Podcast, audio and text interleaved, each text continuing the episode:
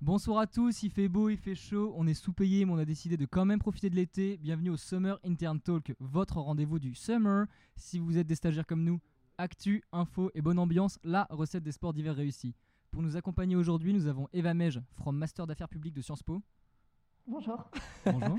et Vincent, from droit public de Nanterre. Bonjour. Bonjour à toi aussi. Et bien sûr, si j'étais Juliette, il serait mon Roméo. Si j'étais Diffoul, il serait mon Romano. Oui. Le pilier de mon cœur et l'architecte de l'émission, Gabriel Aka le boss. Merci, merci Antoine, merci à vous de nous écouter pour ce deuxième épisode du Summer Intern Talk. Bienvenue à vous et laissez-vous transporter par notre deuxième épisode. Nickel, oui, c'est un peu plus concise que la dernière fois, mais une très très belle introduction.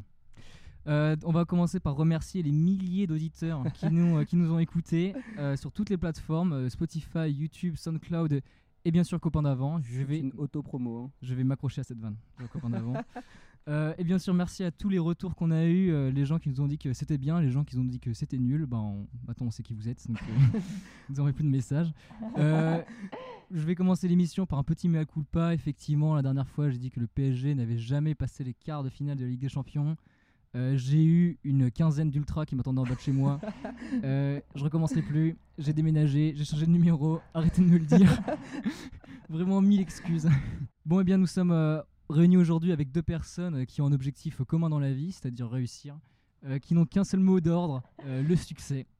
On va se l'avouer, nous avons affaire à deux boss. On est passé assez vite du coup sur votre cursus, mais Vincent et Vamej, est-ce que vous pouvez nous présenter votre cursus? Qui êtes-vous? Qui, qui veut commencer? Qui est le first Je commence. Bonsoir Eva Mej. Bonsoir. Alors master à, Sci- à Sciences Po du coup. C'est ça, bah, j'ai fait toute ma scolarité à, à Sciences Po Paris, avec une troisième année d'échange à Montréal, à McGill University. Plutôt la classe. Voilà. Et du coup là t'es en master d'affaires publiques? Je suis en Master 1 en affaires publiques, en spécialité politique publique, Ok. qui est un peu la voie euh, classique à Sciences Po pour euh, les concours administratifs. Comme euh, tout ce qui est ENA C'est ça. et quoi d'autre du coup parce que t'as dit les concours administratifs. Alors l'ENA, c'est le plus connu, mais il y a par exemple l'INET pour tout ce qui est euh, territoire. Il va y avoir euh, directeur d'hôpital, commissaire, enfin voilà. Les directeurs d'hôpitaux ils sortent directement des instituts publics? Pas de médecine ou de... Euh, c'est une carrière administrative. D'accord. Bah, on en apprend tous les jours. C'est le but de ce podcast finalement. Et toi du coup Vincent, t'es en droit à Nanterre? À Nanterre, c'est ça. Où ouais, moi aussi j'ai fait tout mon parcours euh, donc, au même endroit, la fac de Nanterre, où j'ai commencé euh, avec une licence de Common Law, droit français et droit anglo-saxon. Merci d'avoir traduit pour euh, les mecs qui comme moi ont eu leur TOEIC euh, juste juste. voilà. Et donc moi j'ai fait qu'un seul semestre d'échange à une fac à Londres.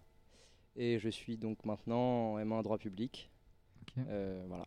Et du coup, euh, on sait que maintenant l'affaire publique c'est la voie royale pour les euh, pour les sciences pistes et pour l'ENA. Qu'est-ce que c'est la voie royale pour le pour les gens qui sont en master de droit public Euh, bah, je dirais les concours euh, de la fonction publique aussi. Ok, Pareil. L'ENA aussi, ça prépare au même, Ouais. euh, même concours.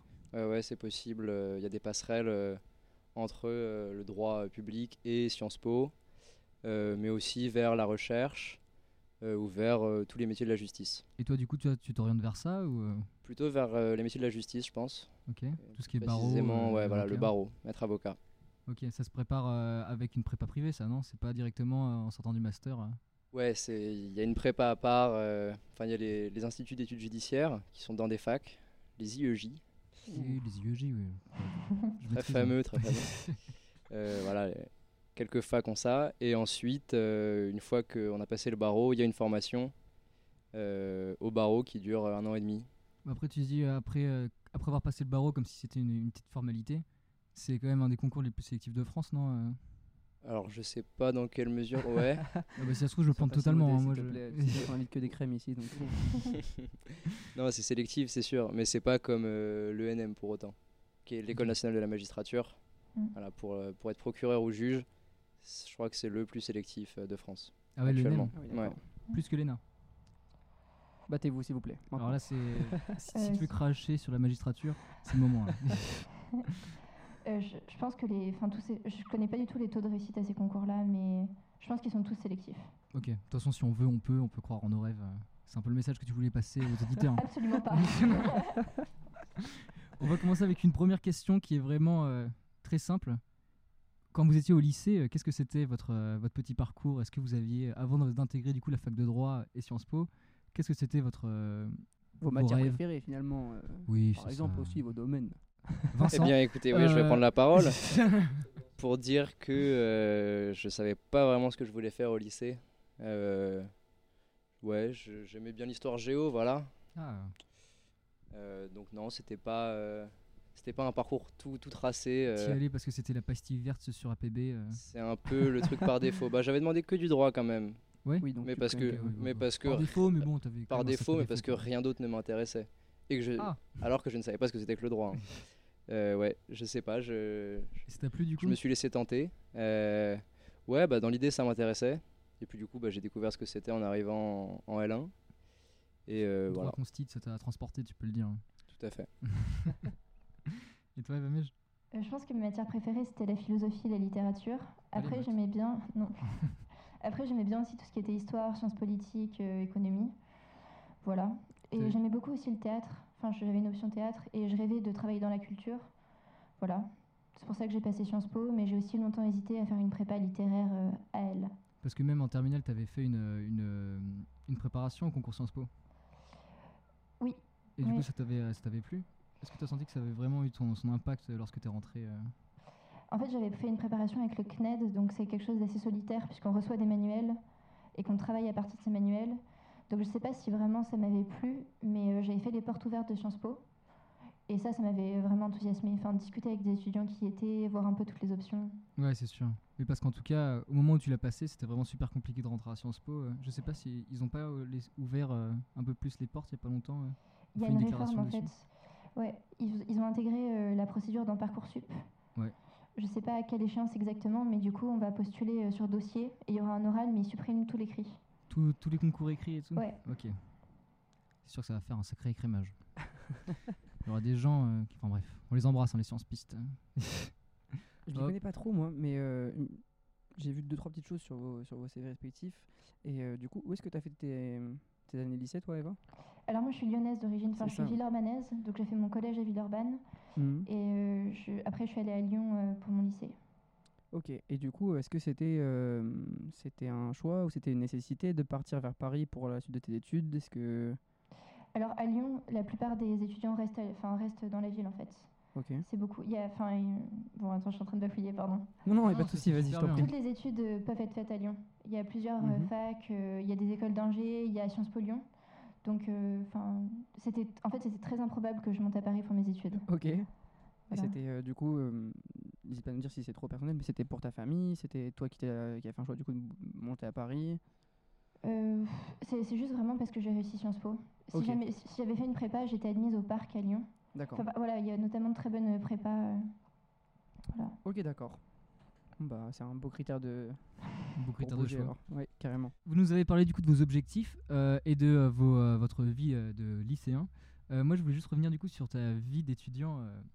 Vincent, en particulier, j'ai vu sur ton CV qui sera disponible en ligne, euh, sur un LinkedIn probablement. Voilà, euh, oui. On Alors compte oui. sur toi pour, pour, euh, tes prochains stages. euh. Que tu avais fait du coup, que tu as eu des mémoires durant ton cursus et que tu en as effectué du coup en droit. Oui. Dans quel cadre? Qu'est-ce que c'est qu'un mémoire Pourquoi Eh en avoir bien, fait? bah, la, la fac de Nanterre, j'ai l'impression qu'elle est assez axée recherche. Donc ils encouragent à faire des travaux de recherche, du coup. Recherche en droit, qu'est-ce que c'est? Eh bien, c'est euh, bah, le droit, tu peux le pratiquer, comme tu peux pratiquer de l'économie, mais tu peux aussi euh, l'étudier et l'analyser. Ok. C'est Donc vraiment voilà. lire des livres en fait, euh, Voilà, lire des livres ou lire des décisions de justice. Ah ouais. encore plus passionnant. Ah, c'est un fun euh, méconnu, trop méconnu à mon avis.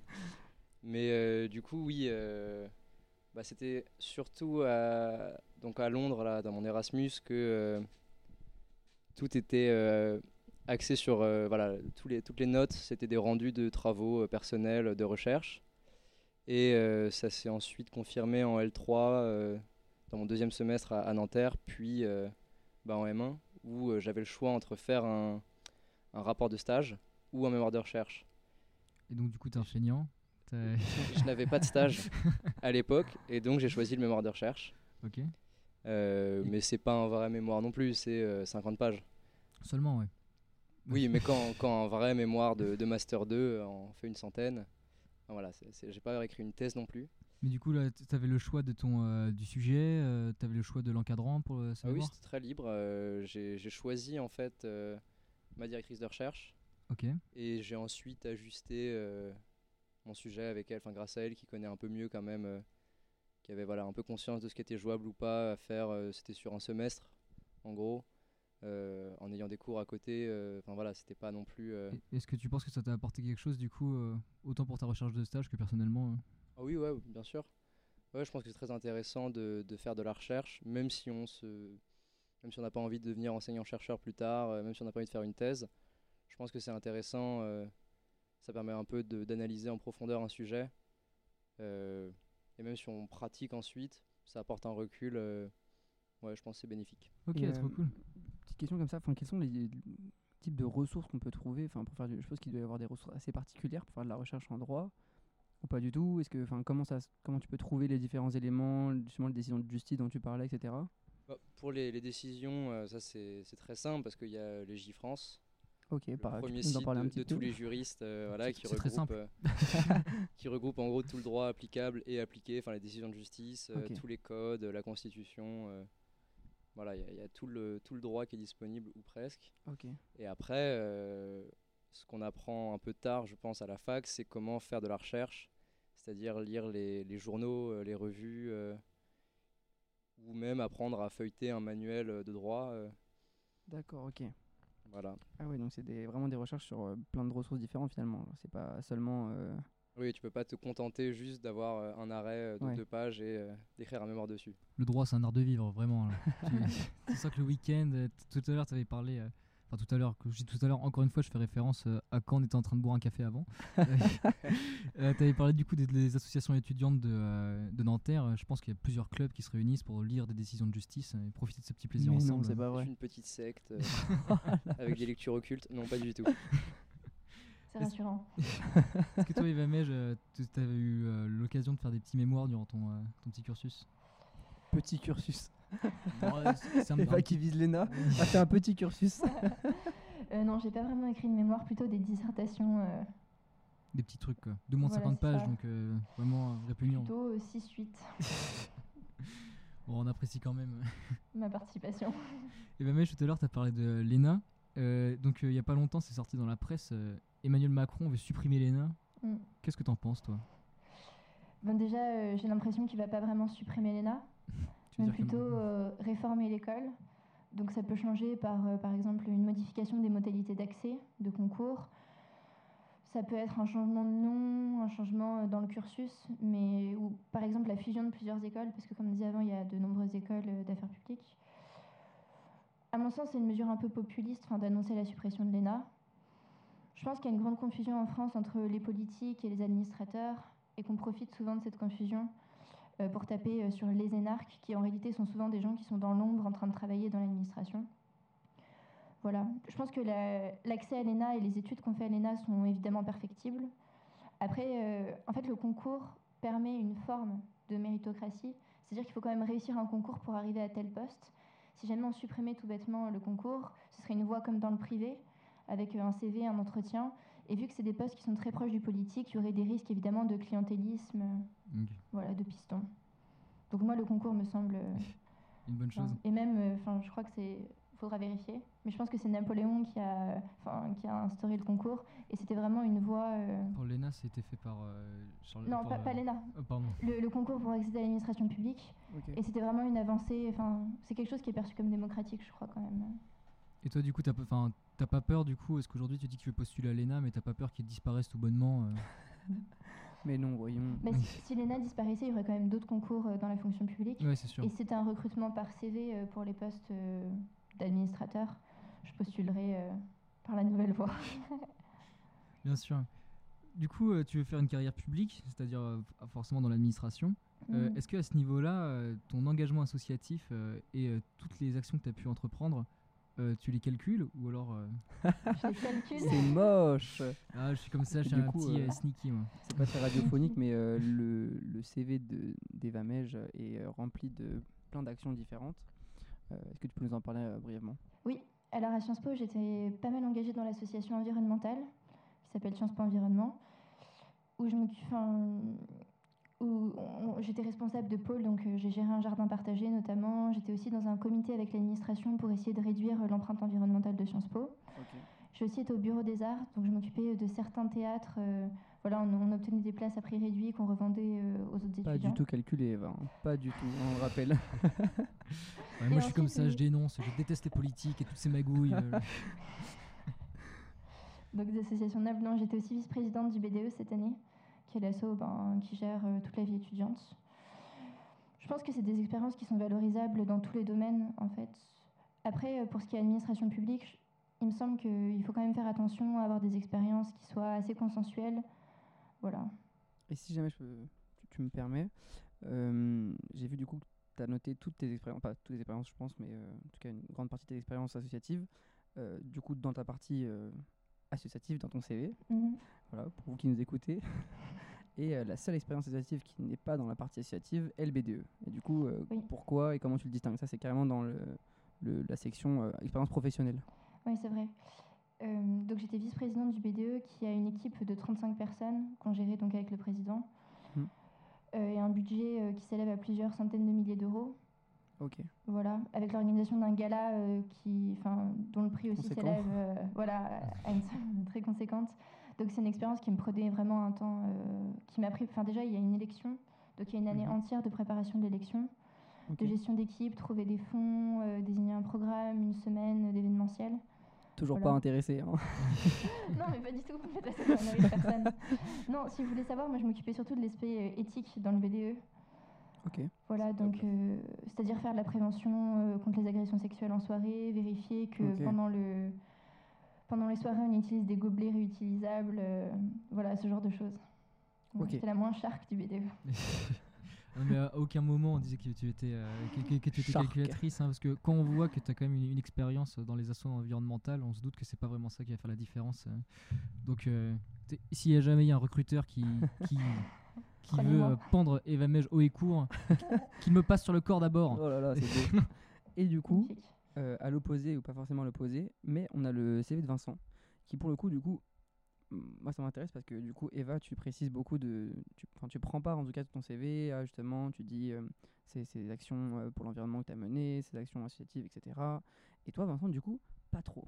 Mais dans le sens est-ce que c'est un choix pour pas te positionner sur ton CV et rester le plus neutre possible? Est-ce que tu veux justement garder une phase professionnelle? Est-ce que c'est un truc qu'on fait en droit? Voilà, je Non, c'est pas calculé. euh, Enfin, en tout cas, pas au stade de la confection du CV. OK. Je, je cherche pas à avoir un CV neutre. euh, je pense que ça sert à rien, puisque de toute façon, au bout d'un moment, euh, on se rend bien compte de qui on a en face de soi. Oui, Donc voilà. on espère. Mais non, c'est simplement que moi, j'ai pas eu d'expérience associative dans ma fac. Après, c'est euh, plus compliqué aussi dans les grandes ouais. structures comme les facs. euh. Oui, bah voilà, à Nanterre, il y a euh, plus de 30 000 étudiants. Ah ouais, quand même. Euh, donc ça fait un choix conséquent, mais au final, on s'y noie un peu. Euh, J'aurais pu rejoindre une asso orientée fête, euh, etc. euh. On juge pas Eva, on juge pas. Là, je Mais vois. pour la petite anecdote, ça m'a desservi moi le BDE sur mon CV. Ah, Un entretien que j'ai passé euh, pour euh, mon prochain stage qui est à Laval en Mayenne. La recruteuse s'inquiétait euh, justement de cette appétence pour les soirées qu'elle décelait dans mon CV. Aïe, disait comment est-ce que vous allez faire à Laval euh, pour vous adapter. euh. Sachant que On salue Laval, hein. commune de, de- de milliers d'habitants, milliers et milliers. Ouais, on a beaucoup d'auditeurs d'ailleurs on a, qui nous envoient des messages. La Mayenne représente, donc on leur fait une petite dédicace bien sûr. Bah voilà, comme quoi. Allez Allez, c'est parti, vous voyez pas, ils sont en train de se battre là. Euh, bah non, mais rien, c'est juste que voilà, euh, j'aurais pu aussi rejoindre une asso plus studieuse. hein, euh, je suis membre euh, de l'asso euh, de, de ma licence, euh, mais qui elle aussi organisait euh, des soirées. Ah bah bravo, Étonnant. bravo. Voilà, c'est quand même, j'ai l'impression que ça se résume assez vite à ça. Après, c'est vrai que je crois qu'il y a un campus, enfin, il y a une, une asso pour euh, un campus plus vert, euh, un truc comme ça à Nanterre. Mhm. Mais euh, vu que c'est ouais, c'est c'est quand même une fac un peu particulière, euh, la vie euh, du campus se fait aussi hors association. Ok. Ouais, bah oui. Du coup, euh, voilà, c'est- je- C'est des promos de combien après? Enfin, toi, combien Vous étiez combien dans votre promo? Alors en licence, c'était euh, vu qu'on avait quand même un test à l'entrée. Mhm. euh, en l'entrée de la licence, on était à peu près 120 au début, 90 en L2, 60 en L3. Ok. Et les droits euh, L1, c'était euh, plusieurs milliers. Je crois qu'on était à peu près 2000 Charmant. en L1. Ok. Mais après, ça crème, enfin le droit, c'est connu pour ça. C'est que Ok. Tu rentres un peu comme tu veux euh, en L1 et ensuite euh, Tu ressors comme tu peux. euh. tu ressors très vite. D'accord, ok. Mhm. Et toi, du coup, Eva, c'est des promos de combien? Je saurais... En fait, ce qui est un peu compliqué avec Sciences Po Paris, c'est qu'il y a des campus délocalisés, Oui, c'est vrai. avec euh, des promos qui varient en fonction des campus. À Paris, j'aimerais pas dire une bêtise, je pense qu'on était 800-900 dans ma promo, mais je sais que ça diminue de plus Ouais, en plus, même. parce qu'il y a de plus en plus de personnes qui sont notamment envoyées à Reims. Ok. Voilà. Sur le campus euh, anglo- anglo-saxon. C'est ça. Ils réduisent beaucoup les effectifs à Paris en ce moment. Pour terminer la partie formation, juste, euh, du coup, vous avez tous les deux mis euh, votre euh, expérience internationale euh, au centre de votre CV. En particulier, Vincent, du coup, tu as fait un semestre à Westminster, tu nous as dit tout à l'heure. Comment tu dis, Antoine? Euh, Westminster. J'ai l'impression que c'est Monster Munch à l'envers, c'est l'horreur. Comment ça s'est passé ton, euh, ton semestre là-bas? Euh, bah, très bien. euh, c'était euh, ouais, c'était une expérience parce que euh, ça avait rien à voir. Je pense que c'est très lié à la fac dans laquelle j'étais. Euh, donc euh, voilà, je peux parler que pour l'université de Westminster, euh, de Londres donc. Mais c'était très différent de ce que j'avais pu voir jusque-là à Nanterre. Les cours n'étaient pas du tout les mêmes. Bah, déjà, avoir des classes plus petites, quand même. Enfin, j'ai dit qu'on n'était pas beaucoup en licence, mais c'est vrai que quand vous faites un TD à 30, 35 ou à 15, Ah ouais, c'est clair. ça change le rapport au cours, le rapport au professeur aussi. Euh, C'était plus d'échanges. Il y avait un côté un peu moins doctrinal que ce qu'il peut y avoir en, en droit, euh, de ce que Ouais. moi j'ai ressenti en tout cas. C'était plus dans le partage euh, des connaissances. euh. Le partage, euh, voilà, un, un apprentissage plus, euh, c'était peut-être plus facile aussi, je sais pas, mais euh, je me sentais plus à l'aise euh, à Westminster en tout cas. Parce que du coup, il y a une sacrée différence en- entre le droit français et le droit anglo-saxon. Ouais, c'est sûr, parce que je voulais, je voulais revenir dessus. Pourquoi est-ce que euh, si tu t'orientes dans une carrière de droit public, t'es parti faire un semestre à l'étranger euh, en Angleterre? Bah, parce que en licence, euh, donc j'étais en, en common law, donc j'avais autant de cours en anglais que de cours en français. euh, C'était les mêmes coefficients, euh, les matières de droit euh, américain ou anglais. Euh, et donc euh, c'était un peu, ça me semblait un peu logique. Euh, Enfin voilà, ça, ça rentrait euh, avec ma formation. Et puis c'était aussi l'occasion de faire une petite pause euh, pour savoir ce que j'allais faire en master ensuite. Yes. c'était c'était plus chill du coup euh, les études là-bas? Bah, Il y avait trois cours, Ok. c'est déjà beaucoup. donc c'était quelque chose comme 6 heures par semaine. Après c'était plus orienté recherche. Donc l'idée c'était qu'on travaillait beaucoup. Qu'on t'apprenne à rien faire. Ça, c'est- On embrasse les gens qui font de la recherche, bien sûr. Ça Ouais. suffit, Antoine. Je suis en Les train de clichés. flinguer partout. ouais. Non, non, bah c'est vrai que ça me faisait quand même moins travailler euh, qu'en France. Mais euh, Je pense que tu as dû quand même pas mal travailler ton anglais déjà, par exemple. bah, oui, ça m'a, c'est sûr que ça fait pratiquer quand même un peu plus. Oui, bah oui. De la recherche quand même en anglais, ça.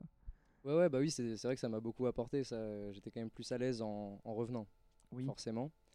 Euh, et puis ouais, voilà, c'est une expérience. euh, même si je suis pas resté vers le droit international ou la common law, euh, je pense que c'est bon. Déjà, c'est indispensable de parler anglais maintenant dans à peu près tous les métiers, je crois, ou presque. Et euh, surtout, oui, euh, ça fait une culture générale, euh, une culture juridique un peu plus large. Est-ce que c'est à, à l'issue du coup de ce semestre euh, à Westminster? Que, euh, t'as- que tu as tu t'es orienté vers le droit public euh, français Bah, oui, c'est, disons que j'avais un cours de droit de l'homme qui était très intéressant, euh, grâce à une très bonne prof aussi d'ailleurs. Mais voilà. Et euh, en rentrant pour mon dernier semestre de licence, euh, j'avais un cours de droit des libertés fondamentales. Droit de l'homme en gros, hein, pour, la, pour la faire courte, droit de l'homme. euh, et c'est un peu la spécialité de Nanterre. Et euh, voilà, vu que ça s'était très bien passé, que c'était le cours qui m'intéressait le plus, au milieu de cours qui m'intéressait de moins en moins, euh, je me suis dit que j'allais partir vers droit public pour faire droit de l'homme euh, ensuite. C'est simple l'orientation, euh, genre vraiment. Toi, Eva Mej, du coup, t'as passé euh, tout, c'est pas un semestre, mais carrément une année euh, à Montréal. Ouais. Ah, Pourquoi Comment euh, Pourquoi? Pourquoi t'as quelle- fait ça? quelle, quelle idée de partir dans le Grand Nord comme ça euh, Bon, déjà, euh, je voulais améliorer mon anglais. Et McGill est une fac anglophone. Très très fort. Voilà, donc ça m'a permis de faire mes études un peu en anglais. Ensuite, j'avais une appétence particulière pour la culture québécoise. Non, Ça arrive, ça arrive, Eva. Pourquoi pas? Non, puis j'aime bien aussi tout ce qui est randonnée. euh, voilà, c'est mon côté euh, écolo. Euh, donc toutes ces raisons m'ont poussé à aller à Montréal, qui est aussi une ville très progressiste en avance justement sur tout ce qui est écologie, droits des femmes. donc c'est ce qui m'a attirée. Et après, pour parler de mon expérience, j'étais vraiment très heureuse euh, d'être à McGill. Pareil, enfin la même expérience de cours en beaucoup plus petits groupes où la participation est valorisée. Et par rapport à Sciences Po, où on a un cours magistral qu'on apprend, là, il y a beaucoup de lectures à effectuer. Donc, on tire ce qu'on veut des lectures, on en discute avec le prof. Qui a des avantages et des inconvénients. Ouais, bien sûr. Par exemple, voilà, il y a des participations qui ne sont pas toujours ultra pertinentes, euh, surtout quand la participation on compte dans la note finale. Tu as eu des expériences où tu as eu des prises de bec euh, avec tes professeurs ouais. Non, pas du tout. Plutôt des gens un peu soporifiques qui veulent faire monter. euh, On comprend. Ah, ouais, c'est ça. tu nous dis si on t'ennuie, mais pas de soucis. Hein. Pas du tout, l'ambiance est au top sur le plateau. c'est ça. Non, non, ok, mais donc du coup, t'es t'inquiète. resté carrément un an? Ouais. Alors, c'était pas trop long, un an pour. euh, Ah non, pas du tout. C'était pas assez, pas assez long. Euh, je pense que j'aimerais faire. C'est une ville que j'ai beaucoup aimée, dans laquelle j'aimerais bien retourner vivre. Ce qui est difficile, du coup, en un an, c'est qu'on reconstruit une vie quelque part, puis qu'on quitte après. Donc c'est plutôt. euh, Oh, c'est très beau ce que tu dis. c'est ça. Bon, après, l'hiver, je suis pas sûre de vouloir le passer toutes les années. euh, Ouais, hein. Tu en même temps, des moins 40 sympathiques. Mais euh, ok, est-ce que du coup tu as trouvé aussi ton compte euh, au niveau du coup politique aussi là-bas? Parce que c'est ça qui t'intéressait aussi de base. Est-ce que t'as- ça t'a permis un peu de regarder, je sais pas, un, un système un peu différent? C'est sûr. Ce qui est très intéressant au Canada, enfin en tout cas euh, à Montréal, qui est dans la région du Québec, c'est que la politique n'est pas du tout structurée sur un axe gauche-droite, mais plutôt sur un axe euh, souverainiste, ah, pardon, indépendantiste ou fédéraliste. Mhm. Voilà, et ensuite il y a des partis plus ou moins de gauche-droite qui se greffent sur ces axes-là, mais c'est quand même une grille de lecture euh, tout à fait différente. Oui, c'est clair.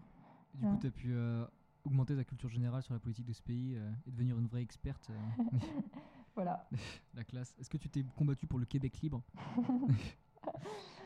C'est difficile d'avoir un avis sur la question en réalité, Ouais, surtout quand on est entouré de Québécois. Forcément. Et Surtout quand t'es français et que t'arrives un peu en colon, faut leur dire quoi faire. euh, ça- C'est sûr que l'attitude de certains Mais non, Français non, est c'est pas, du, pas, pas du tout euh, comme, comme ça que je te voyais, Eva, mais je- Allez, on embraye. Euh, les questions sur le stage. Magnifique transition en tout cas. hein. Oh, c'est génial, moi je, m'éclate. est-ce que, euh, du coup, pour faire une, une jolie petite transition, est-ce que ces expériences euh, de, euh, de, de s- à l'étranger vous ont permis de décrocher de meilleurs stages ou en tout cas est-ce que est-ce que vous avez mis en valeur lors de vos entretiens pour passer des stages? Allez. Tu veux que je recommence? Non, t'es parfaite, je t'en prie. Merci. bon, bah, bisous à tous. Vincent, je t'en prie.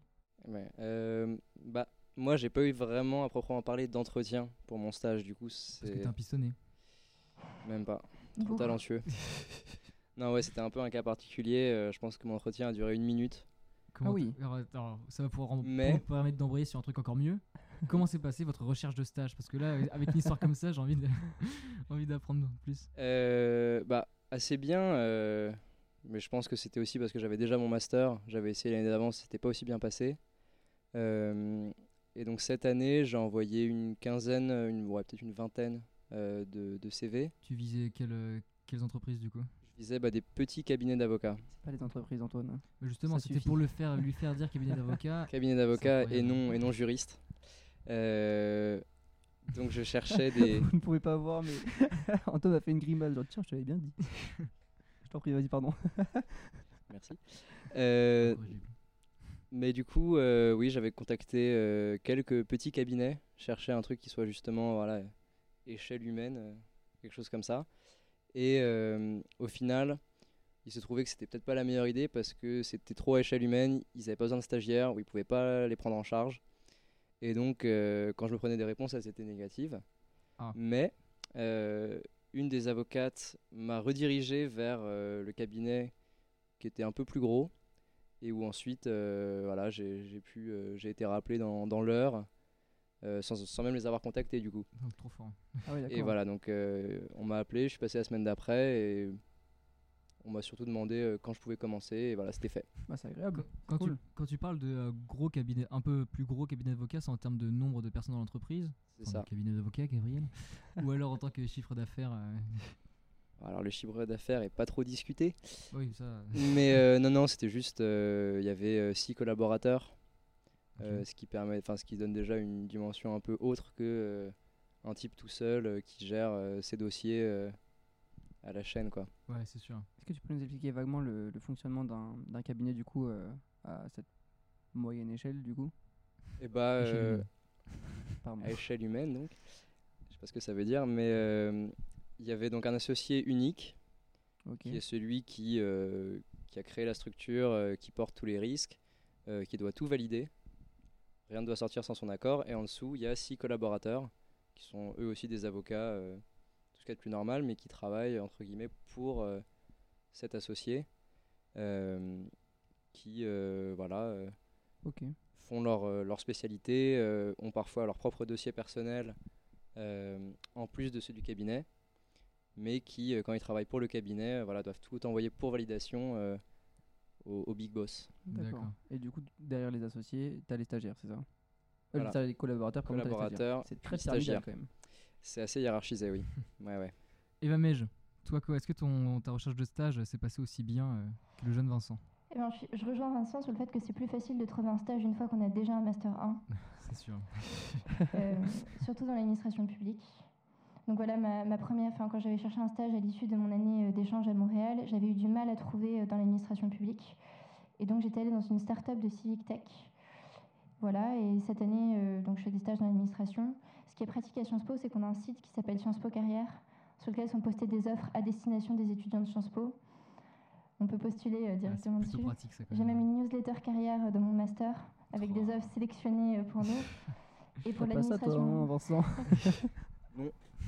et pour l'administration publique, il y a la BIEP, qui est une banque euh, de données euh, avec plein de stages dans l'administration, accessible à tous pour le coup, qui facilite quand même beaucoup la recherche de stages puisqu'on peut entrer des mots-clés, les ministères qui nous intéressent, etc. Ok, du coup, ça s'est plutôt bien passé pour toi euh, pour cette année. C'est ça. Et l'année dernière, du coup, pourquoi, comment est-ce que tu as orienté toi, ta recherche de stage euh, Parce que si du coup, si t'as pas pu trouver dans la- l'affaire publique, tu t'es tout de suite orienté vers les euh, startups En fait, enfin, il est de plus en plus valorisé pour les concours administratifs de faire un stage aussi dans le privé pour avoir une idée un peu de ce qui se fait ailleurs.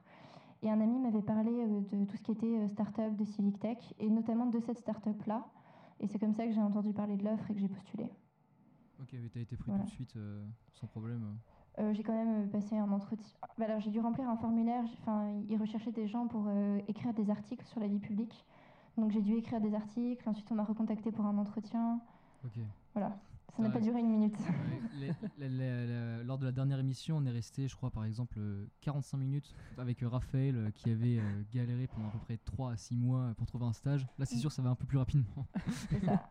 Vous vendez un peu plus de rêves et vous donnez de l'espoir aux gens qui galèrent à trouver des stages. Donc merci à vous, héros du quotidien. Euh, vous nous avez parlé du coup euh, de comment est-ce que vous avez recherché votre stage, euh, mais vous nous avez pas dit comment vous avez choisi votre stage, par rapport à quels critères dans l'entreprise euh, ou le cabinet d'avocat. Gabriel Vincent, c'est votre moment. Euh, est-ce que c'est euh, par rapport du coup à... Vincent, tu utilises pas mal le mot échelle humaine. Pourquoi est-ce que tu n'as pas visé vers un plus gros cabinet d'avocats? Bah parce que je pense que euh, pour prendre conscience de comment fonctionne vraiment un métier, c'est mieux d'être au plus proche euh, d'une personne, justement d'essayer de fuir les trucs hiérarchisés. Bon, donc ça j'ai fait comme j'ai pu. Euh, du coup voilà, ça, ça me semblait idéal d'avoir euh, juste mon tuteur et personne d'autre au-dessus et qu'il ait juste moi à gérer. Euh, et donc là, euh, vu que c'était pas possible, je me suis retrouvé à l'échelle, à l'échelon juste au-dessus avec euh, un tuteur qui était collaborateur qui répondait d'une personne. euh, voilà, Ok, donc toi tu cherchais vraiment le, le minimum de, de relations hiérarchiques entre les employés de la boîte. c'est ça. Je pense que voilà, pour voir plus euh, toutes les facettes. euh, Et c'est ton objectif, tu l'as atteint du coup? Tu as pu vraiment voir le maximum? Ouais, ouais, ouais, j'ai beaucoup vu comment tout fonctionnait. J'étais même pas trop cantonné à un des collaborateurs. Ça, ça circulait assez librement. Après, je pense que ça, c'est aussi lié au cabinet. hein. Chaque euh, pratique euh, est, est différente. Mais euh, ouais, j'étais euh, très libre. T'es resté combien de temps dans ce cabinet? Deux mois. Deux mois? Non payé du coup? Et oui. Aïe, aïe, aïe. Ah bah aïe. sinon, sinon il n'y a pas de stage. On embrasse. C'est peut-être pour ça que ça allait vite ton recrutement. Et oui, Viens chez nous, c'est quoi? De la chair à canon gratos. Aïe, aïe, aïe. Toi Ivamesh, ton stage, euh, Ouais. il a duré un peu plus longtemps Alors oui, bah, mon premier stage, il avait duré 4 mois et demi. 4 mois et J'étais ouais. donc payée. Dans une startup, dans une, bo- dans une- euh, du coup en startup c'était bien payé Euh, c'était payé au-dessus du minimum euh, légal. Donc oui, c'était bien payé pour un stage. Mais aussi tu avais des vraies missions du coup, tu nous en avais parlé. euh. Ouais, c'est ça. Bah, du coup, je cherchais vraiment une entreprise qui soit tournée vers la vie publique. Donc, c'est comme ça que j'ai choisi Vox. Ça correspondait parfaitement à ce que je, je recherchais. Et là, pour cette année, vu que je suis en césure pour un an, j'essaie de faire des stages dans plein d'administrations différentes, à plein de niveaux différents. Donc voilà, j'ai vraiment des cases. Je voulais une administration euh, locale, je veux être en centrale aussi. Donc, c'est comme ça que j'ai choisi d'aller à la sous-préfecture de Sarcelles, puis à la préfecture de Laval. On name drop ici, allez-y. puis, je voulais aussi voir des territoires différents. Enfin, c'est pour ça que j'ai choisi euh, une zone plutôt, euh, Ouais, c'est sûr. En tout cas, ça fait voyager euh, la Mayenne. ah, attention, Moi, la je suis Mayenne. très heureuse. non, mais c'est sûr, ça doit être une super expérience. Mais du coup, on a commencé, on a parlé un tout petit peu euh, avec Vincent. Toi, t'es payé du coup pour ton stage aussi maintenant en temps, en, dans le public. Oui, alors dans le public, euh, on touche tous le minimum légal. Voilà, si vous voulez travailler en administration publique, vous serez mal Antoine payé. qui a fait son premier stage en public. Oh, C'était un très très beau moment. mais ce qui est bien, c'est qu'avec euh, 550 euros euh, en Mayenne, tu vas être euh, genre euh, dans le. La dans reine le- du pétrole. non, c'est vrai que les loyers sont moins chers qu'à Paris. Pardon Est-ce que la tu Mayenne. est-ce que est-ce que t'es obligé de payer l'ISF euh, si tu vas là-bas maintenant Je ne répondrai pas à cette question. Vous voyez pas, mais Antoine lit les vannes sur son écran, c'est sûr. Non, Pas du tout. non, non, pas, du- pas du tout pour le coup. euh, moi, je respecte la Mayenne. Je connais quelqu'un qui vient de là-bas. Elle Allez, est relativement à autre sympa. chose. Et du coup, moi, je retrouve quand même un peu euh, les mêmes idées. Bah, c'est, euh, si vous avez écouté notre premier épisode, de- si vous ne l'avez pas fait. qui qui ne l'a pas écouté Oui, Qui ne l'a pas écouté Et donc, on parlait aussi de, donc, de Léa qui avait qui réalisé un stage en start-up. Et moi, j'ai l'impression que hum, enfin, c'est différents domaines, mais on retrouve quand même un peu les mêmes idées. C'est des plus petites échelles pour, en compre- pour comprendre euh, la Mm. globalité du domaine. Vous êtes d'accord avec ça ou je m'égare? Moi, je suis complètement d'accord. Enfin, je pense que c'est essentiel quand on veut travailler dans l'administration d'aller voir la mise en place des politiques publiques. Ok. Et c'est vrai qu'à l'échelle d'une sous-préfecture ou d'une préfecture, on n'a plus seulement les grandes idées, le projet de loi, mais on a vraiment dans les faits euh, qui accompagne. euh. Voilà. Donc même, ça, c'est très même pour intéressant. avoir une, idée d'éjalonnement finalement, genre. Mm, mm. Ok. Et toi, du coup, Vincent, pareil Bah oui, c'est pareil pour un cabinet d'avocats finalement, parce que euh, je pense que les gros cabinets d'affaires avec plusieurs centaines d'avocats euh, travaillent sur un aspect très précis d'un dossier. Mm. Alors que là, tu peux voir euh, tous les actes qui sont faits pour une personne ou une entreprise, enfin pour un dossier, et tu peux euh, voilà, le gérer de bout en bout, euh, voir comment ça commence et comment ça se finit. Quoi. C'est vrai que c'est une chance aussi d'être en sous-préfecture. Enfin, quand on est dans un ministère, on est affecté à une direction, donc on va être dans une politique publique précise. Oui. Quand en sous-préfecture, enfin, moi j'ai eu la chance d'assister aux réunions de police, donc l'aspect sécurité, d'aller à des réunions sur l'emploi avec ouais. la directe, euh, de faire de la politique de la ville, de la culture, euh, enfin, de l'urbanisme, euh, du logement. Enfin, ça permet de voir beaucoup de choses aussi. C'est très divers, quoi. Ouais. Ok, donc premier stage, petite structure. Pour plus de connaissances. C'est ça. Yes. Ouais, ouais. pas. Après, petite structure aussi, et même si enfin, la sous-préfecture de Sarcelles, c'est pas vraiment une petite structure non plus. C'est pas du tout une petite Ouais, de la structure. start-up, voyons Antoine. Non, j'y crois pas. Mais donc du coup, t'as pu toucher à un maximum de choses. Et maintenant, est-ce que tu, il y a quelque chose qui t'a plus plu que les autres, ou tu sais que tu vas essayer d'orienter ton, ton Ouais. cursus là-dedans? Euh, je suis très intéressée par tout ce qui est action sociale, donc ça m'a, beau- enfin tout ce qui est touché euh, aux expulsions locatives, mais surtout à la prévention des expulsions locatives, ça m'a vraiment beaucoup intéressée. Et aussi tout ce qu'on appelle la politique de la ville, donc c'est la politique en faveur des quartiers défavorisés. Je trouve ça très intéressant aussi. Voilà, mais c'est toujours la même chose. Je, m'oriente globalement vers la culture, l'environnement, l'action sociale. Ah, C'est très beau. Voilà.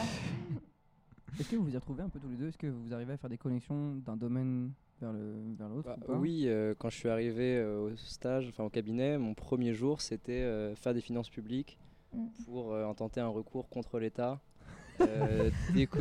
Mais de la part des. Est-ce que, vous avez des liens? Bah oui, mon premier lien, c'est que je l'ai, traîné en justice. Ce qui est très drôle, c'est qu'un des premiers trucs que j'ai fait en arrivant à la sous-préfecture, c'est de rédiger, enfin de participer à la rédaction d'un mémoire en contentieux. C'est-à-dire, c'est un texte en gros pour défendre l'État contre les avocats qui nous attaquent. Parce qu'on a des- donné des délais trop longs avant d'expulser des locataires euh, qui. Rangez ses couteaux, s'il vous plaît. On est C'est pas là un- pour ça. C'est un petit monde. La tension vient de monter d'un Il est cran. donc du mauvais côté. Su- Superbe connexion, du coup. Ouais, c'est beau. Je suis ravi de ce lien. non, mais globalement, enfin, je- le droit est vraiment beaucoup utilisé dans l'administration publique. Enfin, c'est quand même la base. Et de la même façon, je pense que toutes les connaissances de sciences politiques euh, sont nécessaires en droit. Le droit, c'est politique. Tu fais Pardon. référence à Nicolas Sarkozy qui a passé le barreau, qui a son cabinet d'avocat. Ou à Marine Le Pen. Qu'on salue. Qu'on salue. Qu'on salue. Et qu'on embrasse. On la salue pas, parce que je vous Moyennement. rappelle quand même. Après, Ah, il y a qui tombe il politique. y a encore les ultras du PSG qui vont descendre en bas de chez moi. Ah donc, non, euh, s'il vous plaît. Dur. euh, on va reprendre un peu les mêmes euh, structures de questions qu'on a posées à Raphaël et Léa la dernière fois. Mais dans un domaine différent. Donc restez avec nous. Tu vas bien galérer au montage. Tu devrais laisser ça. C'est vrai que c'est Joséphine Lange Gadon depuis tout à l'heure. Le claque des doigts, c'est terrible. Mais t'es pas sous, Antoine Petite imitation. Bon, c'est pas ma meilleure. Je vais pas pouvoir me couper tout ça. Si, Bon, si. vas-y. Du coup, vous parlez de vos différents stages et euh, comme on a parlé euh, avec euh, Léa et Raphaël au dernier épisode, on aimerait parler un peu aussi avec vous de comment vous vivez vos stages. Rapidement, bien sûr, mais euh, comme on touche à différents domaines, on a vu le milieu de la start-up, du gros groupe, euh, comment ça se passe dans le public et comment ça se passe dans un cabinet Quel est le mood, euh, par exemple, dans le public? Alors je pense qu'il y a des moods vraiment très différents en fonction des structures, euh, en fonction des équipes. Mais globalement, le mood de la sous-préfecture de Sarcelles, qui est le seul que je connais, était vraiment euh, très accueillant. Enfin, il y a beaucoup... Dans la fonction publique, il y a des agents de différentes catégories. Mhm. Mais dans les bureaux, donc il y a plein d'agents qui se mélangent. Enfin, j'étais très bien accueillie. Vu qu'il y avait peu de personnes à cet étage-là euh, qui étaient vraiment administratifs et pas accueil du public, euh, j'ai pu connaître tout le monde. J'ai accompagné différents chefs de bureau. Enfin, voilà. Un mood très agréable. Euh, L'année dernière, j'ai eu la chance de travailler dans le public euh, et euh, je me suis rendu compte qu'il y avait la plupart de mes collaborateurs qui n'étaient pas challengés et qui du coup avaient un peu tendance à être un peu paresseux dans leur travail, en tout cas dans leur engagement. Mm. Est-ce que toi, tu as eu cette sensation-là aussi Je ne l'ai pas vraiment eu. Je pense que c'est peut-être plus possible dans le public que dans le privé. Mais à un certain niveau de responsabilité, tout le monde est très engagé. C'est des postes qui sont aussi très prenants. Même du coup, parce que tu as dit que tu étais en relation avec beaucoup de monde, c'était que des personnes qui avaient des gros postes du coup? Non, pas du tout.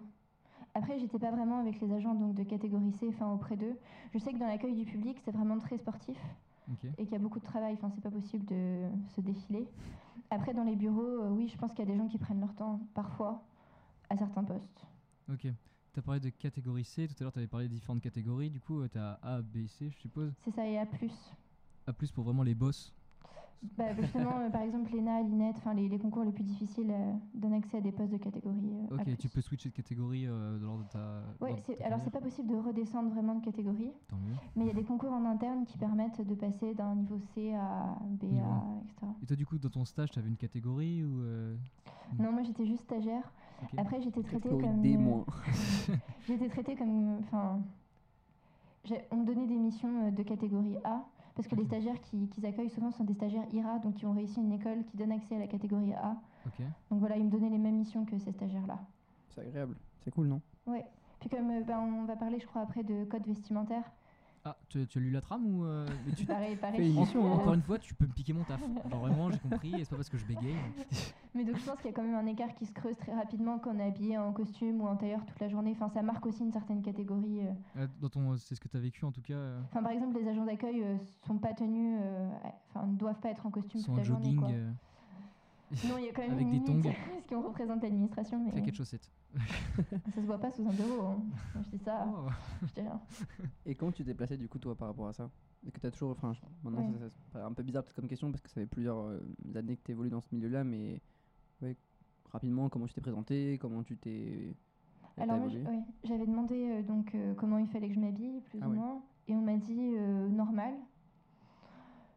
C'est rarement le cas dans la fonction publique. J'ai l'impression quand même que la norme, c'est d'être habillé d'une façon complètement formelle. Donc les hommes sont tous en costume cravate. D'accord. En tout cas, en préfecture, sous-préfecture, je crois que dans le gouvernement, des fois, ils n'ont pas de, pas de cravate. Mais Il se lâche quoi. voilà. Du coup, pour les femmes, C'est sûr que c'est pour les femmes, c'est sûr que c'est plus facile euh, de moduler. Mais moi, je m'habille de façon très formelle. Enfin, j'ai l'impression que quand on est jeune dans l'administration, Hmm, mieux vaut être trop habillé que pas assez. Ok. Voilà. Parce que du coup, tu disais l'apparence c'est vraiment important euh, dans ce milieu-là. Enfin, l'apparence, bon, la, la façon de s'habiller. Je dirais, je dirais pas que c'est important, mais c'est sûr qu'il faut pas faire trop touriste. Puis il y a quand même un côté de représentation de l'État, donc dès qu'on va à Ouais, l'extérieur, on peut pas être euh, en ton justement. Lors de ton stage, tu as pu euh, aller représenter l'État dans différents. Alors moi, enfin, je spécifiais toujours que j'étais stagiaire, mais par exemple ce matin, on a visité la compagnie de gendarmerie de Montmorency.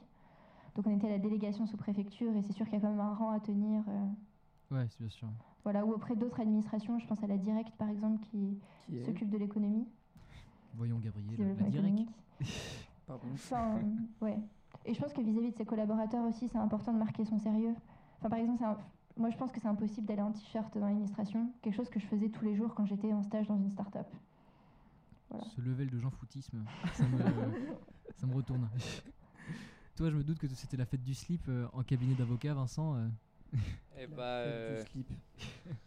ouais, en tant que stagiaire, c'est vrai qu'on n'est pas tenu à, à autant de, de sérieux. Euh, donc euh, oui, en plus, bon, pas par 38 degrés, 39 degrés, la chemise, euh, c'était vite pas possible. Euh, mais évidemment, le premier jour, je suis arrivé bien trop bien habillé.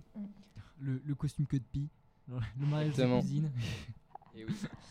non, juste euh, voilà, un vrai pantalon, une vraie chemise et des vraies chaussures et euh, des ampoules dès le début de la journée, évidemment. Sinon, c'est pas rigolo.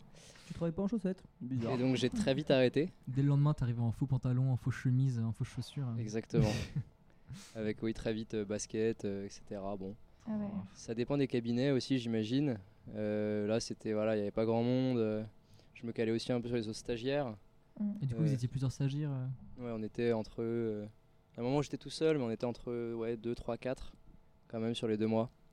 Donc, euh, oui, euh, quand il y a un stagiaire qui se ramène en short, euh, Ah ouais après tu suis. C'est vrai Oui. Oh mon dieu. Il n'y avait Ah pas la clim au cabinet. hein.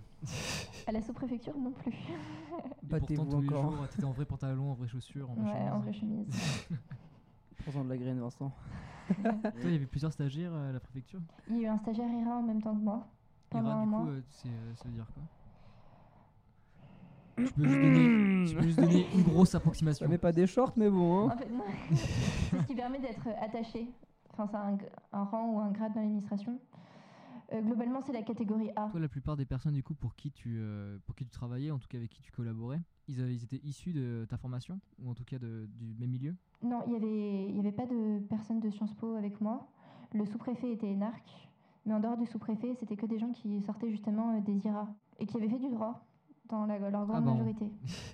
Comme quoi, on peut être en short et réussir. Quoi. Oh là là, ça suffit. Je t'en prie, Mais rigole. quel rigole devant le mépris, mais micro, quel s'il te plaît, mépris. Vincent. Non, je suis outré. Euh, quelles étaient tes missions euh, lors de ton stage? C'est pas vraiment résumable. euh, J'ai j'ai eu à faire euh, de la recherche, euh, à rédiger des actes et à préparer des dossiers. Enfin, bon, voilà, si c'est possible. Euh, Finalement.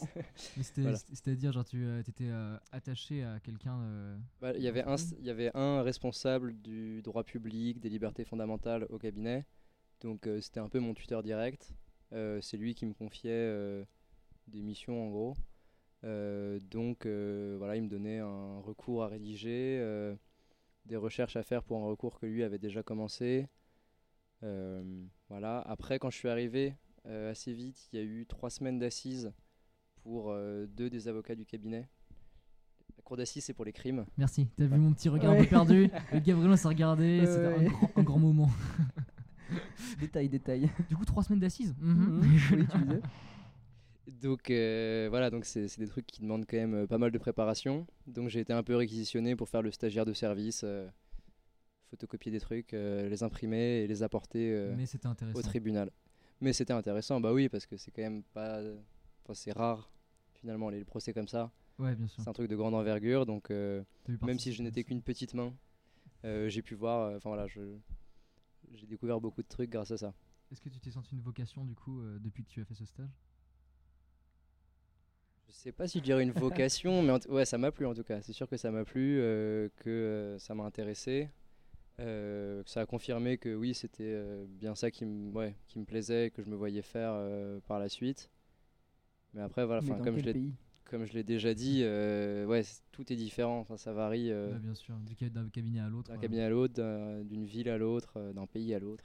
J'aimerais bien savoir comment ça se passe en Mayenne, euh, justement. Belle transition. bah, tiens, t'es là, toi Euh, bon, du coup, mes missions à Sarcelles? Oui, vas-y, fais l'émission à ma place. Deuxième fois.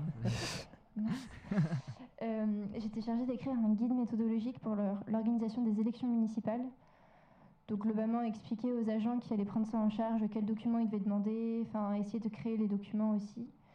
J'ai aussi rédigé des fiches pour le sous-préfet euh, pour ses déplacements. Waouh. J'ai assisté à beaucoup de réunions et donc j'ai produit des comptes rendus pour certains d'entre eux, enfin certains d'entre elles, pardon. Et euh, comme je disais au début, j'ai participé à la rédaction d'un mémoire en contentieux, La grande classe. à très faible échelle, mais voilà. Et toi aussi, du coup, l'État. t'as eu autant de succès. euh, Est-ce que tu t'as senti que ça t'a vraiment plu? Ça m'a vraiment plu, oui. Après, toute la question, c'est, enfin, le problème de la, de la préfecture et de la sous-préfecture, c'est euh, qu'on est muté en fait, enfin, au niveau de sous-préfet ou de préfet en tout cas, on est muté à peu près tous les 3 à 5 ans euh, dans des régions différentes. Donc c'est, quelque chose à prendre en compte en tout cas quand on fait une carrière. euh. Ouais, savoir que tu vas bouger et découvrir ça. euh, des Il coins y a une de raison France, euh. particulière à ça ou? Je connais pas exactement la raison, mais ça permet en tout cas de commencer en étant sous-préfet et de monter peu à peu dans des sous-préfectures de plus en plus grosses, de devenir préfet. Voilà. Ça permet une évolution de carrière en tout cas. Puis je suppose, on parlait juste avant de challenge. Enfin, ça permet aussi de changer les méthodes de la personne qui sont à la tête euh, Hmm. de la préfecture. Ça permet aussi une, unifo- une uniformisation euh, de ton pouvoir sur le, sur le territoire. hein. Pas du tout. Probablement. Non, mais t'inquiète pas, a pas de Et soucis, je me lance. Hein. Et ouais, Vincent, du coup, niveau carrière, euh, évolution de carrière, comment ça se passe aussi dans les cabinets d'avocats? Est-ce que c'est toujours le même schéma Pas du tout? Euh, bah, ça dépend euh, quel cabinet on vise. Ouais. Euh, J'ai l'impression que euh, c'est tout à fait possible de commencer dans un cabinet, mais aussi de se lancer tout seul. Ah ouais, carrément. Il y a des gens qui le font. Freelance. Euh, ouais. Après, euh, bah, c'est sûr que c'est quand même un médecin généraliste. Tu arrives en ville et personne te connaît. Ouais, si jamais Donc, faut se faire un nom. ouais. Donc assez souvent, en fait, ce qui se passe, c'est que les gens qui veulent travailler seuls doivent rejoindre un cabinet, Ouais. gérer des dossiers perso en même temps qu'ils travaillent déjà à plein temps pour un cabinet, et euh, ensuite donc réussir à se dégoter leur petit carnet d'adresses, euh, se faire un nom, euh, Et se séparer après discrètement et et ensuite voilà lancer leur, leur pratique. D'accord, ok. Mhm. C'est un truc qui t'attire, ça? Alors ça c'est Ouais, c'est un peu tôt. c'est loin, c'est très loin, mais euh, ouais déjà, euh, on va déjà cho- choper le barreau, et ensuite voilà euh, rejoindre un cabinet, ce serait déjà pas mal. On verra ensuite si c'est possible de, de lancer son, son propre cab. Donc le fait d'avoir ton barreau, finalement, c'est pas un, un passe-droit ou un accès certain à, à un cabinet? Alors ça, je saurais pas te Ouais. dire. Mais en tout cas, ce que je sais, c'est que sur Paris, c'est blindé, par exemple. D'accord, ok. Euh, Il y a beaucoup d'avocats, il y en a de plus en plus de jeunes avocats. Euh, donc, euh, ouais, c'est... Déjà, le concours est sélectif, mais il y a quand même beaucoup, beaucoup de, de gens qui sont avocats. Euh, donc après, ça peut être bien de viser euh, le barreau de Bobigny, euh, celui de Créteil, enfin bon, tous ceux de la région parisienne, en gros, pour ceux qui veulent rester à Paris. Pour les non-parisiens, je sais pas du tout. Faites vos recherches. C'était juste du coup, euh, merci pour ce moment, Vincent. Je cite le livre de Valérie Trierweiler euh, au sujet de François Hollande. Comment s'est passé du coup euh, ta re- ta- tes relations avec tes premiers collègues du coup euh, dans- quand t'es arrivé dans- lors de tes premiers jours? Euh, bah, du coup, assez bien, parce que euh, voilà, je suis tombé sur des gens sympas, ce qui est toujours bien. Ce qui est sûr. voilà, donc ça, voilà, ça fait une bonne expérience. Euh, ça se passait très bien avec eux. C'était c'était où du coup? C'était en centre de Paris? Oui, ouais, ouais, c'est la plupart des cabinets sont des endroits un peu classe euh, Ça, c'est agréable, non qu'ils peuvent. Ouais, si ce n'est l'excès de, enfin l'absence de clim, Ah oui, ça c'est beaucoup moins cette agréable. chaleur Oui, de oui. fait, ça- Doublé avec l'absence de salaire. Je suppose que t'avais pas de ticket resto. ça picote. oui, Ça devait être un, deux bons mois sympas pour ton euh, compte en banque. euh. oui, non, c'était pas, c'était pas l'idéal. Ouais, c'est voilà, pour pouvoir assumer deux mois, pour pouvoir survivre deux mois. euh, C'est un sujet qu'on a abordé la dernière fois, mais euh, du coup, comment tu fais pour déjeuner, etc. et ben, je me faisais des petites lunchbox. Ouais. Et du coup, c'est enfin, un truc convivial où tout le monde mange ensemble ou, euh, Ouais, ouais, ouais, il y avait une, une salle euh, prévue pour ça. euh, après, chacun faisait ce qu'il voulait, tout le monde était libre. euh. Ok. les collaborateurs qui étaient dans mon bureau, ils prenaient des Deliveroo entre 15 et 30 balles euh, chaque jour. On les salue, hein. Voilà. Ouais, ouais. Donc, euh, on voit qui est payé et qui ne l'est pas. Mais euh, ouais, du coup, c'était ça, les stagiaires euh, Il y avait une, faisaient selon leur bourse. il y avait une bonne ambiance du coup dans la boîte. euh, les gens euh, s'organisaient pour manger ensemble. euh. Pas toujours. euh, en gros, le, le cabinet lui-même, euh, les collaborateurs mangeaient un peu dans leur coin. Et euh, il y a d'autres avocats qui louaient euh, un bureau dans les locaux. Ils louaient un- le bureau pour manger entre eux. Non, pas pour manger, oui. Ils louaient le bureau euh, à l'année euh, pour recevoir des clients, etc. Mais enfin, du coup, c'était plutôt Ouais, eux qui mangeaient ensemble. Euh, donc en fait, euh, ça a fait qu'au final, on était un peu atomisés chacun Petite et que, secte. et que les locataires étaient euh, dans, le, dans leur grande euh, Ah ouais, dans leur salle à manger. Et niveau team building, ça doit pas être terrible, non? Bah, après, euh, il reste les pauses café, les pauses clopes. euh, Mm, suis- J'ai fait des sorties euh, dans des réunions, euh, des trucs euh, ouais, en mairie. euh, Ok.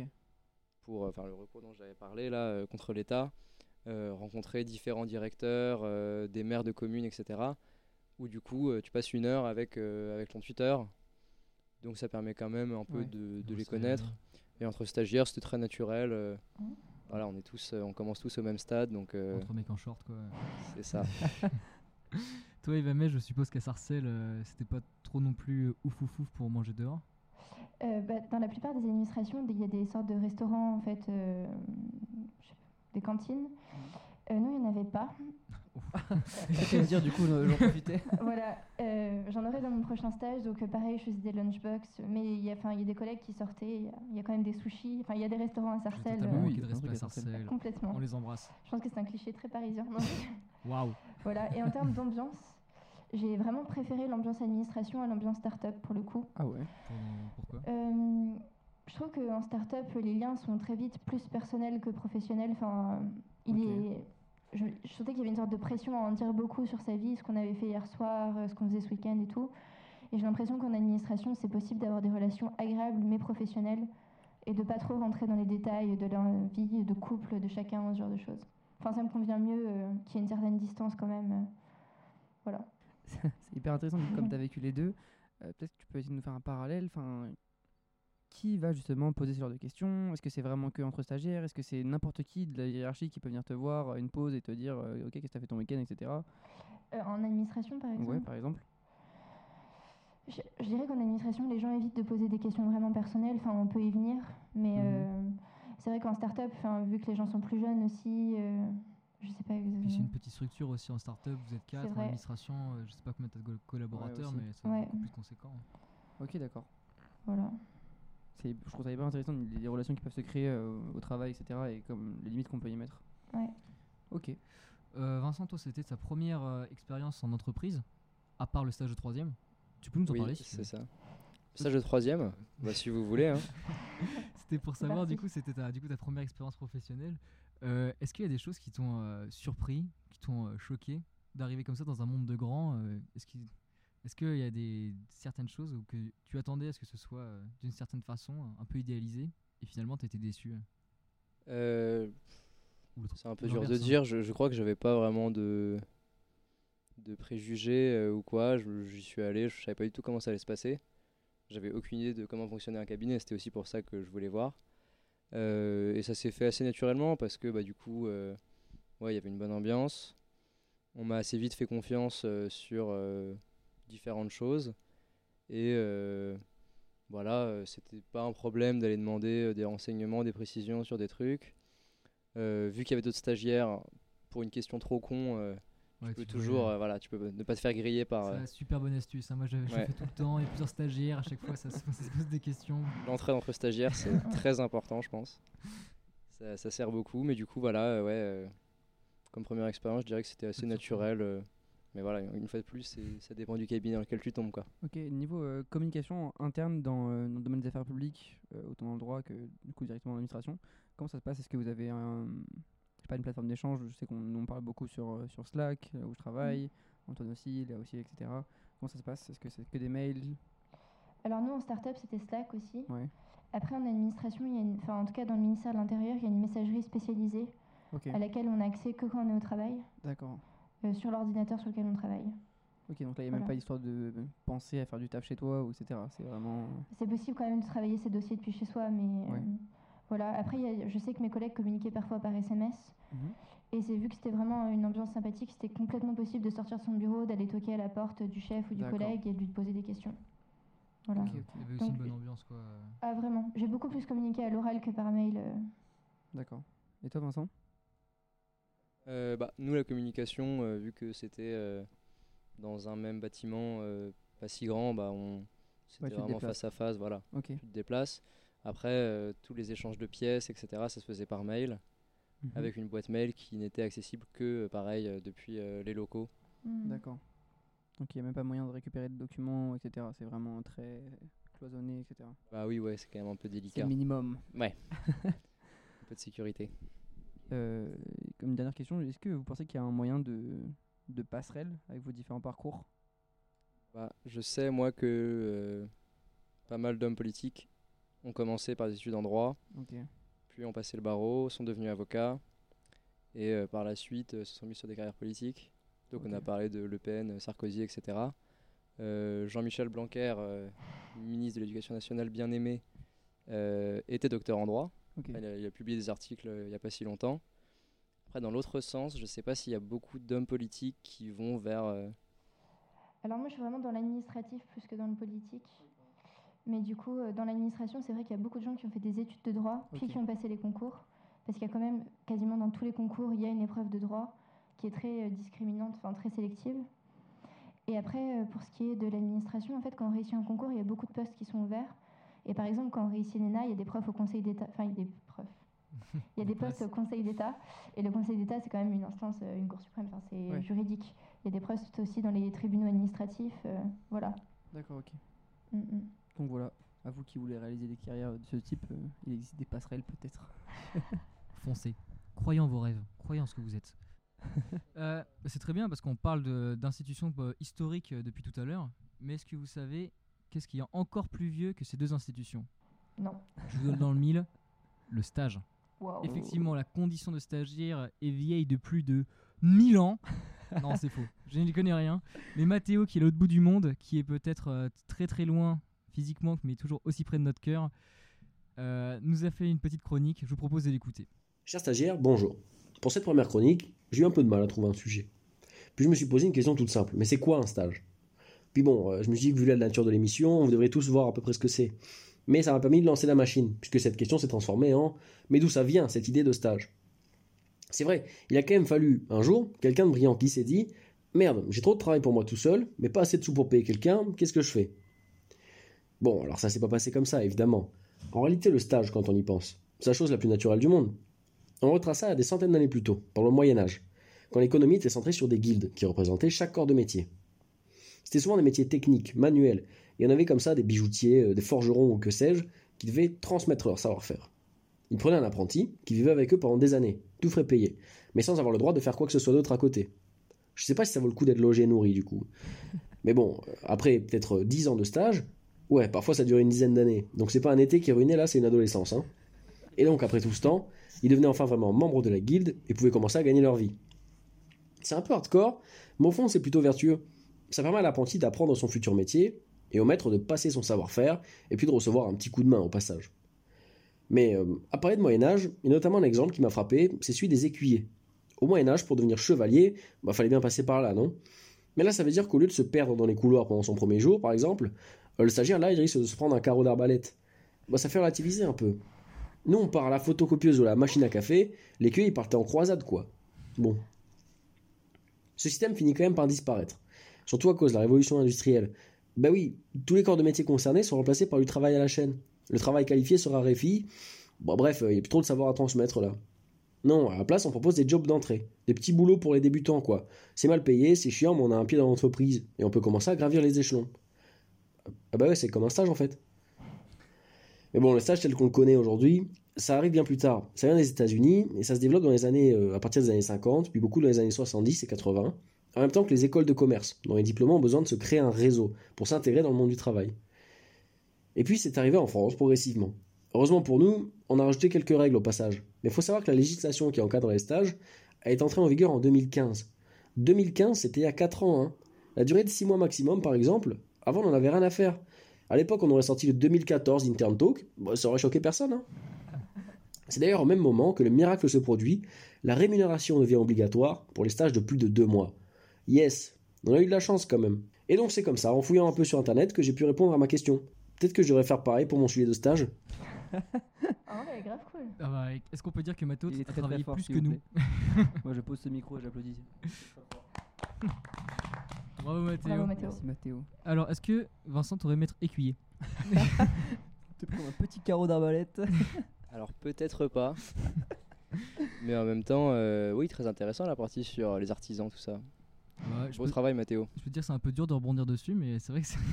Ben non, parce que finalement au Moyen-Âge, euh, ils avaient besoin de bons plans aussi. Eh, Et ouais, Euh, et- et- et- euh, le podcast Super transition, c'est incroyable. On va vous proposer, comme à l'habitude, depuis maintenant bah, 10 ans qu'on est à l'antenne, euh, les meilleurs bons plans pour, afin de profiter de l'été en étant stagiaire. Vincent, quelles sont tes bonnes astuces en tant que stagiaire pour profiter de l'été et profiter de la life? Eh bien moi, c'est les Cine-Expériences. Sin expérience. Et oui, tout un programme. Euh, c'est le site Sens Critique qui permet, euh, une fois qu'on a créé un compte, de participer à des concours où, euh, si on est tiré au sort, on peut assister à une avant-première d'un film et depuis pas longtemps, euh, avant-première de série, mais sans savoir ce qu'on va aller voir. Donc on a euh, voilà, la date, l'horaire, le lieu, mais on ne sait pas ce qu'on va voir. Et c'est gratos, du coup.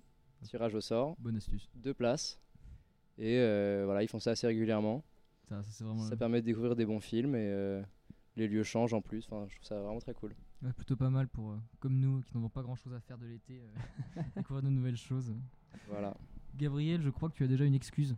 Des excuses à, à présenter à l'entièreté de la communauté. Euh, euh, à Skip, Ola et payant? Alors euh, finalement, j'ai.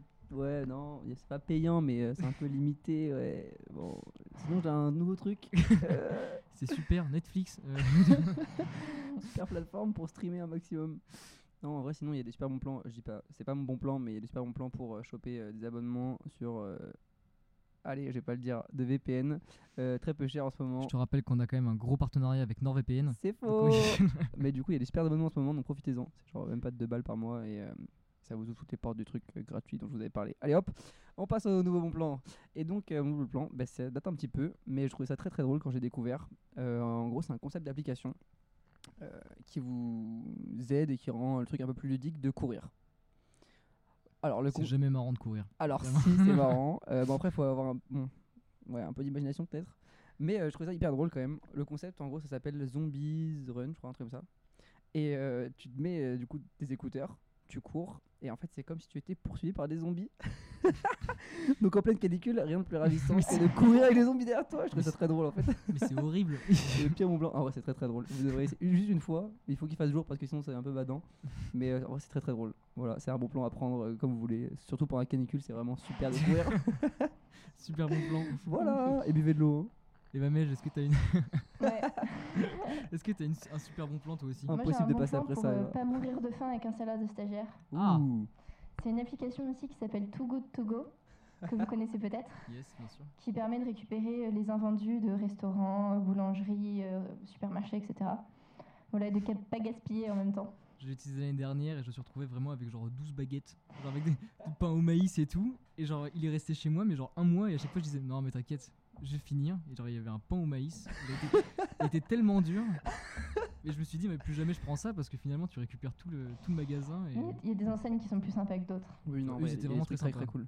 un peu trop pour mon petit estomac. Bon, tu fais très le malin, tu fais beaucoup de malin même, je trouve. Donc, euh, Antoine, présente ton bon plan. Moi j'ai un super bon plan. Parce Allez. qu'il fait beau, il fait chaud, on est sous-payé, gna gna gna gna gna gna. Mais si comme moi, vous étiez en chemise pendant la canicule et que du coup vous avez sué à grosses gouttes, je vous propose d'aller vous laver euh, à Paris-Plage. À, à la Villette, et il y a des piscines gratuites. Et c'est vraiment super. Ah, Comme tu sais ça, quand tu même peux... pas le laver dans la piscine publique. Bah, eh oh Pour te rafraîchir. Alors je pensais pas un jour être beauf au point de recommander Paris-Plage à, à des potes.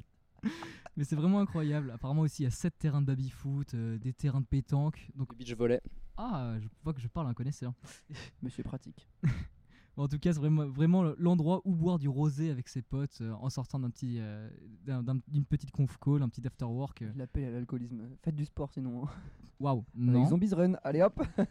Mais les- le summer body, c'est pour ceux qui ont un summer, tu vois. Ceux qui travaillent tout l'été, euh, ils profitent juste. Merci. euh. on va donc se quitter maintenant. Euh, merci à tous d'avoir euh, suivi le, le podcast. Euh, on va vous inviter bien sûr à, liker, à partager, à envoyer ça à toute votre famille, comme ce qu'on a Mhm. fait euh, lors du lancement du premier épisode. Euh, on vous invite bien sûr à liker la page Facebook, à suivre la page Instagram, à écouter sur Spotify, SoundCloud et YouTube en même temps, Et l'appli Parce- podcast aussi, si vous avez un iPhone. bien sûr. Et copains d'avant, parce que qu'est-ce que j'adore Oh les vannes. les longues cette On blague. peut Et repasser- LinkedIn, LinkedIn, bien sûr. Bien- c'est mon côté bien- corpo qui parle. Donc euh, merci beaucoup Vincent, Euh, merci beaucoup Mej d'être venu. Euh, on a beaucoup appris et merci Gabriel de nous avoir apporté le soleil. Merci Enfin. Antoine d'être là. Allez. Merci à vous. Merci. On peut s'applaudir, c'était un beau podcast. Merci beaucoup à vous. Gros bisous.